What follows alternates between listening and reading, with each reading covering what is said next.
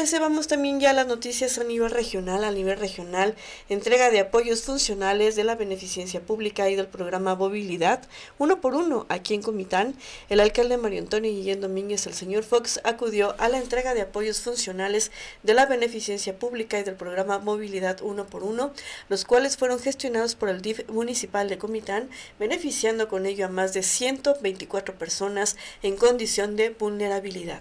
El señor Fox destacó que con estos apoyos se darán mejores condiciones de vida, ya que los aparatos otorgados, como son sillas de ruedas, andaderas, bastones, entre otros, permitirán mayor vitalidad en los beneficiarios.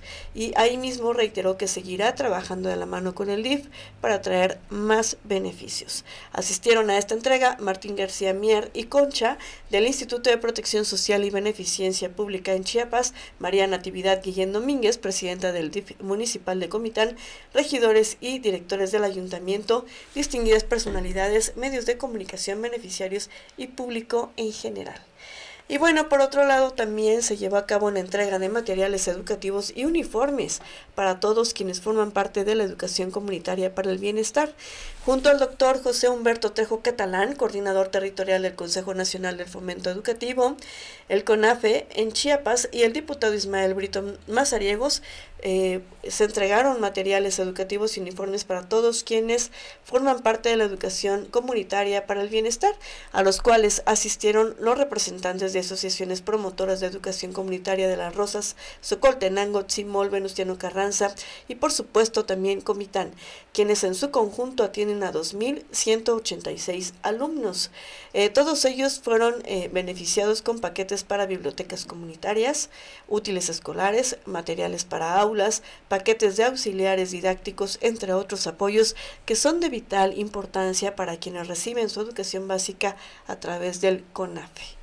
Y bueno, banderazo de inicio de obra en Las Margaritas, el honorable ayuntamiento de Las Margaritas que preside el médico Vladimir Hernández Álvarez, en conjunto con autoridades ejidales y funcionarios municipales, dieron el banderazo de inicio de obra de la pavimentación con concreto hidráulico del entronque eh, plan de agua prieta a San José Las Palmas. El médico Vladimir sigue trabajando con obras prioritarias de calidad, siempre en unidad con el pueblo. Y bueno, por otro lado, entrega DIF municipal despensas en comunidades en la Trinitaria. Más de 700 personas de escasos recursos fueron beneficiadas con el programa de apoyo alimentario. En la búsqueda de combatir el rezago social y apoyar la economía familiar, la presidenta del sistema DIF municipal de la Trinitaria, Rubí López Martínez, visitó las comunidades de Juncana, Unión Juárez y San Diego para realizar la entrega de despensas a personas de escasos recursos. Una de las acciones que impulsan al DIF municipal es el trabajo constante en beneficio de las familias trinitarenses que más lo necesitan. La vulnerabilidad de las mismas es un reto a vencer y por ello se trabaja de manera coordinada con las instituciones de asistencia social con el fin de ejercer acciones relevantes en el tema. Rubí López Martínez señaló que fueron entregadas más de 700 despensas a igual número de beneficiarios, principalmente adultos mayores, aunque de acuerdo a las reglas del programa también se benefició a mujeres embarazadas y personas con discapacidad. Recordó que la visión del gobierno municipal 2021-2024 es trabajar con amor y compromiso para los trinitarenses y por ello este tipo de acciones se suman a los trabajos realizados para alcanzar tal fin. De igual forma, al finalizar la entrega, conversó con los habitantes de las diferentes comunidades para conocer su situación y trabajar en consecuencia para mejorar su calidad de vida. Vamos a una pequeña pausa. Esto es Factory News.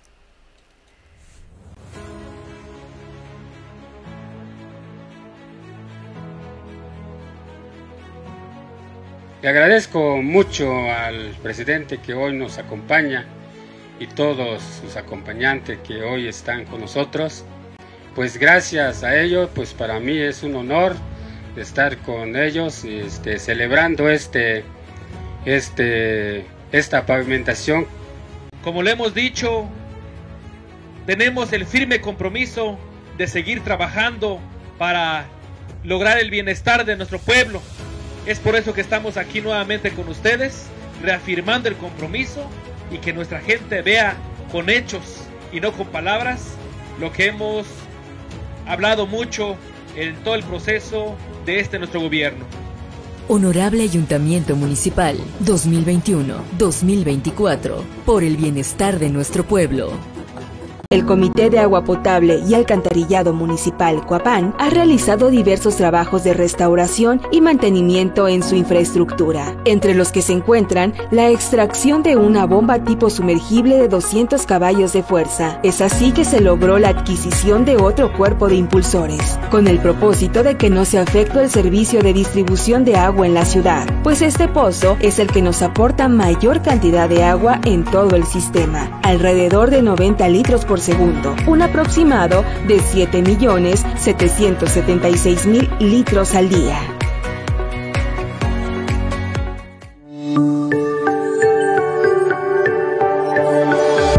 Va por ti.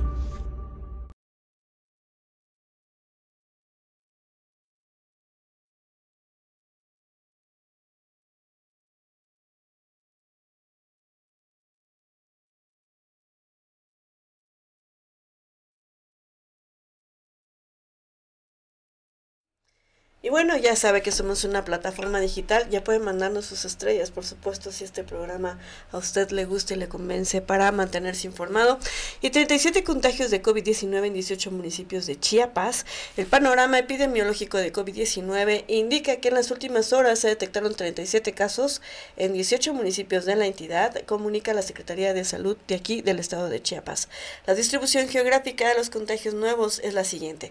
Tuxtla Gutiérrez con 17, Tapachula 3, San Cristóbal de las Casas con 2 y con 1, Aldama, Berriozábal, Cacahuatán, Chamula, Chepa de Corzo, Cintalapa, Comitán, Mitontic, Motocintla, Ococinco, Palenque, Panteló, Suchiapa, Villa Comatitlán y Villa Flores con 1. Las pruebas salieron positivas en 22 personas del sexo femenino y 15 del sexo masculino, mayores de 15 años de edad. Del total de casos, 10 pacientes tienen datos de comorbilidad, hipertensión, obesidad, inmunosupresión y o enfermedad cardiovascular. La Secretaría de Salud señala que continúa el proceso de vacunación anti-COVID en adolescentes, niñas y niños de 5 a 11 años de edad, así como en personas adultas, que falta por iniciar o completar esquemas o refuerzo, resaltando que la inoculación es el mecanismo de protección más efectivo para evitar cuadros graves de la enfermedad. Y bueno, el doctor Pepe Cruz anuncia también campaña intensiva de vacunación contra poliomielitis en menores de un año con la finalidad de proteger a niños y niñas menores de un año contra enfermedades prevenibles por vacunación y elevar la cobertura de inoculación, el secretario de Salud Estatal, doctor Pepe Cruz, anunció el inicio de la campaña intensiva contra la poliomielitis, con la administración de más de 170 mil biológicos de hexavalente, por lo que invita a padres y madres de familia o tutores a acudir a las más de mil unidades médicas del Estado. En este sentido, el titular de la dependencia estatal, el doctor Pepe Cruz, expuso que el principal objetivo de esta campaña es elevar la cobertura de vacunación antipoliomilítica en niñas y niños menores de un año de edad para disminuir el riesgo de eventos y brotes por polivirus en México, la cual fue eliminada del continente americano a mediados de los 90 y no se ha vuelto a presentar casos. En todo el mundo se ha limitado su propagación para dar paso a la erradicación. Y bueno, recalcó también que la importancia de administrar la vacuna hexavalente a los menores de edad es principalmente protegerlos contra la poliomielitis, enfermedad que causa discapacidad temporal y permanente y se puede prevenir mediante la vacunación. Mencionó también que la primera fase intensiva abarcará del 5 al 30 de septiembre, mientras que la segunda etapa de seguimiento corresponderá del 1 de octubre al 25 de noviembre del, del 2022, por lo que los padres de familia o tutores tendrán la oportunidad de acudir de manera oportuna para inmunizar a niños y a niñas. También Pepe Cruz dijo, recordó que en los dos años de pandemia se redujo el número de niños vacunados a nivel mundial, por lo que la meta de esta campaña nacional es alcanzar por lo menos el 95% de cobertura de y con ello prevenir múltiples enfermedades en los menores. Explicó también que la vacuna hexavalente se suministra en cuatro dosis aplicadas en el segundo, cuarto, sexto y a los 18 meses de edad para proteger contra las enfermedades de la difteria, ferina, tétanos, hepatitis B, poliomielitis e influenza tipo B. Por ello, los padres de familia o tutores podrán acudir a las más de mil unidades médicas de la entidad para que inmunicen a niños y niñas, ya que las vacunas son gratuitas y también son seguras. Vamos a una pausa. Esto es Factory.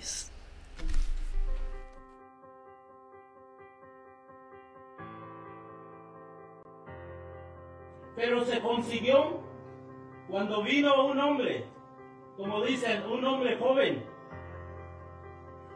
Me refiero al doctor Vladimir, el presidente municipal de las Margaritas, como lo ha dicho desde cuando fue electo, tocó las puertas allá en la Ciudad de México, juntamente allí con el subsecretario de Educación.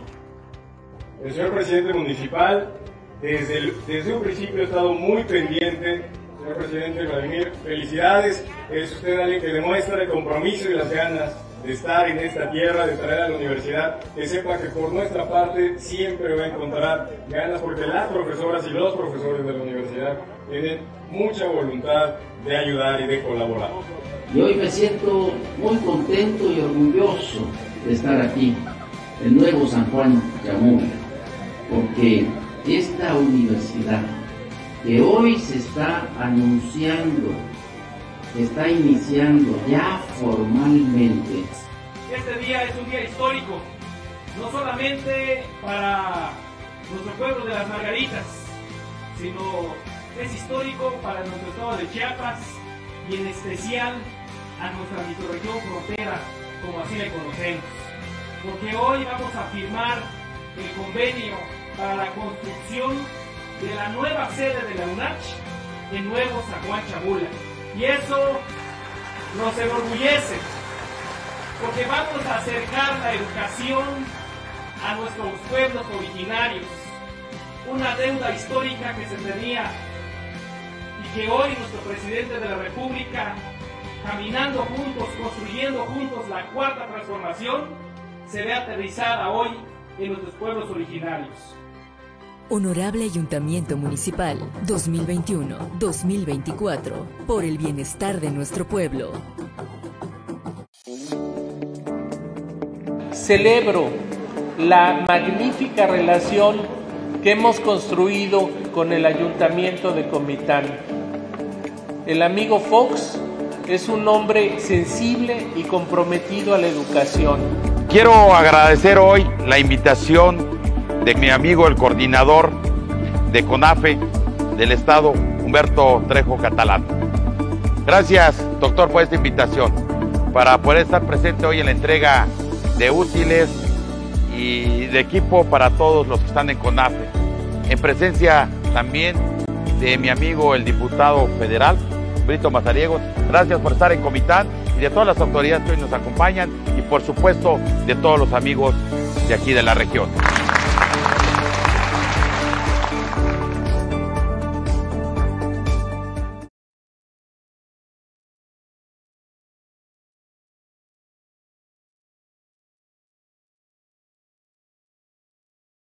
Bueno, a nivel nacional le informo que estados y municipios pagan adeudos por más de 61 mil millones de pesos. Entre 2020 y 2022, organismos estatales y municipales se pusieron a mano con el fisco por adeudos fiscales que tenían por 61 mil millones de pesos, informó el Servicio de Administración Tributaria, el SAT. Y bueno, destacó que durante la presente administración identificó que los contribuyentes del sector gobierno no cumplían en tiempo y forma con sus obligaciones fiscales. Lo anterior generó adeudos importantes. De ahí que el SAT impulsó decididamente la regularización fiscal de organismos estatales y municipales. Con ello, afirmó, los gobiernos subnacionales han podido alcanzar el equilibrio en sus finanzas públicas y coadyuvar en su saneamiento financiero. La clave de este esfuerzo ha sido brindar un diagnóstico integral, establecer planes de trabajo a corto y mediano plazo y dar seguimiento hasta lograr su corrección total, enfatizó el SAT. Así como el SAT ha liberado la coordinación de acciones con las secretarías de finanzas de las entidades federativas y las tesorerías municipales para incentivar el cumplimiento oportuno de sus obligaciones fiscales, también manifestó lo que se ha reflejado en la mejoría del aprovechamiento de los recursos que reciben por la aplicación de la ley de coordinación fiscal en beneficio de las finanzas locales, aseguró el SAT. Como ejemplo del trabajo coordinado entre los tres niveles de gobierno, mencionó que a partir del 2020 se ha generado que los estados y municipios cuenten con recursos por 268 mil millones de pesos. Al detalle desglosó que de ese monto, el fondo relacionado con el impuesto sobre la renta suma 238 mil millones de pesos de enero del 2020 a agosto del 2022. En incentivos económicos han recibido 30 mil millones de pesos, recursos que se obtienen por la cobranza de adeudos que realizan las entidades federativas a contribuyentes que están dentro de su demarcación territorial en colaboración con la Administración General de Recaudación del SAT, refirió. Y bueno, Carlos Molina, nuevo dirigente de Morena, Carlos Molina Velasco, quien era delegado especial del Comité Ejecutivo Nacional, fue elegido este sábado dirigente estatal de Chiapas del partido Morena en sustitución de Ciro Sales. En un marco de unidad, respeto y participación democrática, consejeras y consejeros políticos estatales designaron por unanimidad a Carlos Molina Velasco como nuevo presidente del Comité Ejecutivo Estatal del Partido Regeneración Nacional en Chiapas, quien será el encargado de fortalecer las bases y consolidar a este Instituto Político Nacional rumbo al 2024, se indicó en un informe. Se destacó también que conforme al derecho y en cumplimiento a los principios de equidad e igualdad, también fueron electos presidente del Consejo Estatal Flor de María Esponda Torres, secretarias y los secretarios generales Karen Yaití Calcaño, Constantino, de Finanzas Aurora Patricia Arevalo Martínez, de Organización Ernesto Noriega Álvarez, de Comunicación y Propaganda Bárbara Meñón Campos, de Formación Política Luis Octavio Martínez Constantino y de la Mujer Tarsila Robinson Vázquez. Durante la Asamblea de Renovación, los dirigentes, militantes y simpatizantes reiteraron el compromiso de trabajar con responsabilidad, honestidad y lealtad, con el objetivo de consolidar este proceso de cambio verdadero para hacer posible la transformación de la vida pública del país y contribuir a la defensa del pueblo de México y del patrimonio nacional que encabeza el presidente de la República, Andrés Manuel López Obrador. Pues bueno, el papel de Carlos será fortalecer al partido. Se reconoció la importancia de seguir fortaleciendo a este partido a Morena con la participación de mujeres y hombres libres y con la convicción de hacer causa común a favor de una democracia plena, del respeto a los derechos humanos, de la construcción de la paz, del bienestar, del combate a la corrupción y la impunidad. Pues así las cosas en el Estado.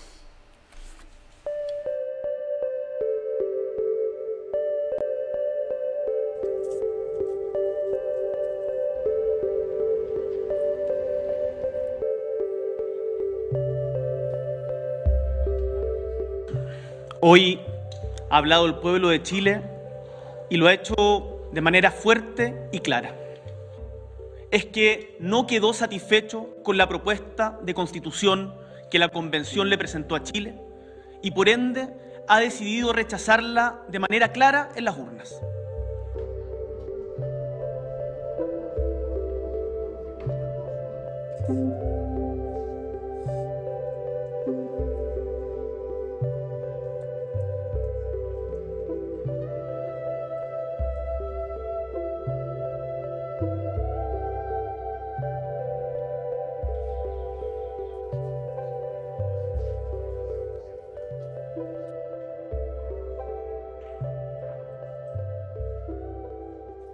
Esta decisión de los chilenos y chilenas exige a nuestras instituciones y actores políticos que trabajemos con más empeño, con más diálogo, con más respeto y cariño, hasta arribar a una propuesta que nos interprete a todos.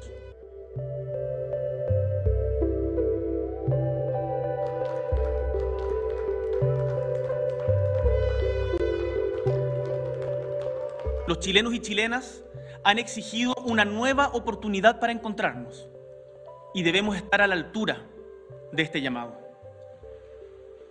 Por ello es que me comprometo a poner todo de mi parte para construir en conjunto con el Congreso y la sociedad civil un nuevo itinerario constituyente que nos entregue un texto que, recogiendo los aprendizajes del proceso, logre interpretar a una amplia mayoría ciudadana.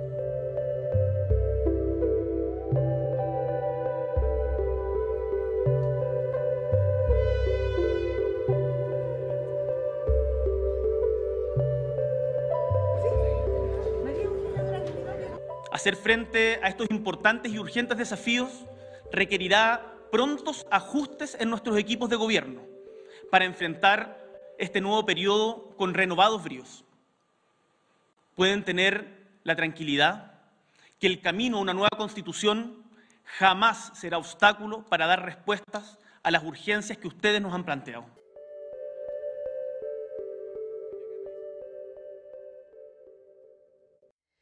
Y bueno, eh, ya tal como lo escucharon al presidente de Chile, pues el rechazo a la propuesta de una nueva constitución chilena derrotó inapelable y categóricamente el, el apruebo.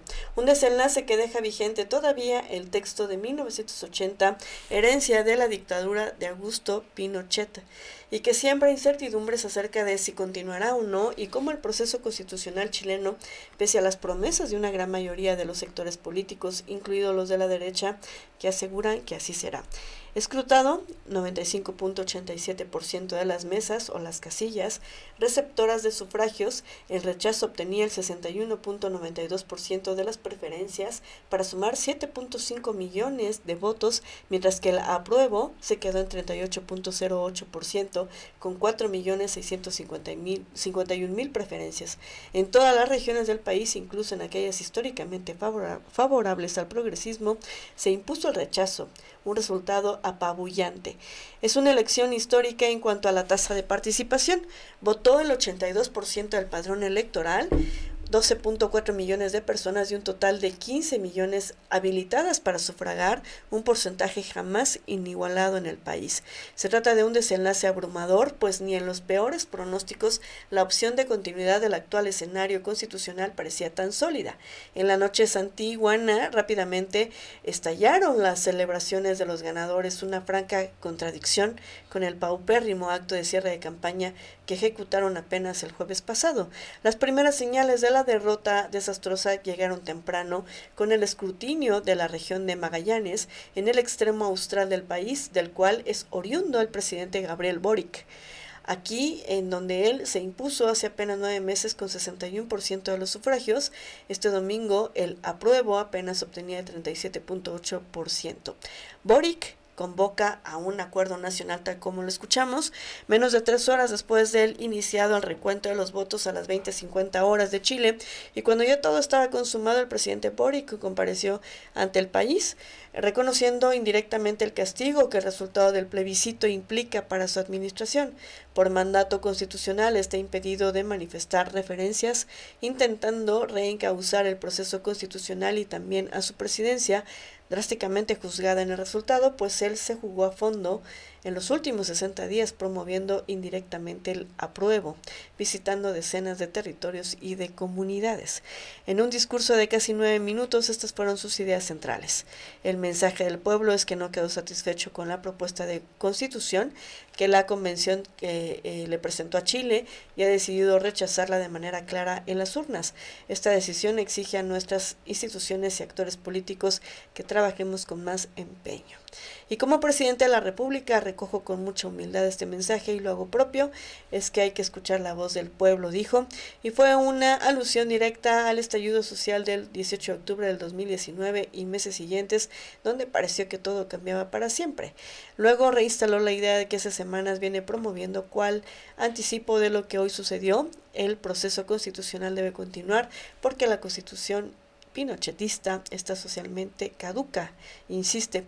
Y Boric pidió a todas las fuerzas políticas acordar a la brevedad los plazos y bordes de un nuevo proceso constitucional, del cual el Congreso será protagonista porque cualquier acuerdo al respecto deberá ser refrendado en una reforma constitucional para poder ejecutarlo. El gobierno no tiene capacidad por sí mismo para llevarlo adelante y el problema es que la derecha tiene mayoría en ambas cámaras, por tanto está en sus manos la capacidad de decisión. Pues así las cosas en Chile a nivel internacional. Y bueno, pues ya está usted totalmente informado, informada en este lunes 5 de septiembre del 2022, siendo las 8 con 10 minutos. Ya córrale, hay que ir a dejar a nuestros hijos a la escuela. Muchísimas gracias por escucharnos aquí, su amiga Guadalupe Gordillo, frente a esta cámara, detrás de este micrófono y detrás de la cámara. Y en los controles técnicos está el ingeniero Dina Ramírez, llevándoles lo mejor para ustedes en la producción de Factory Comunicación Sin Límites. Nos vemos y nos escuchamos mañana, porque hoy ya vimos quién dice qué.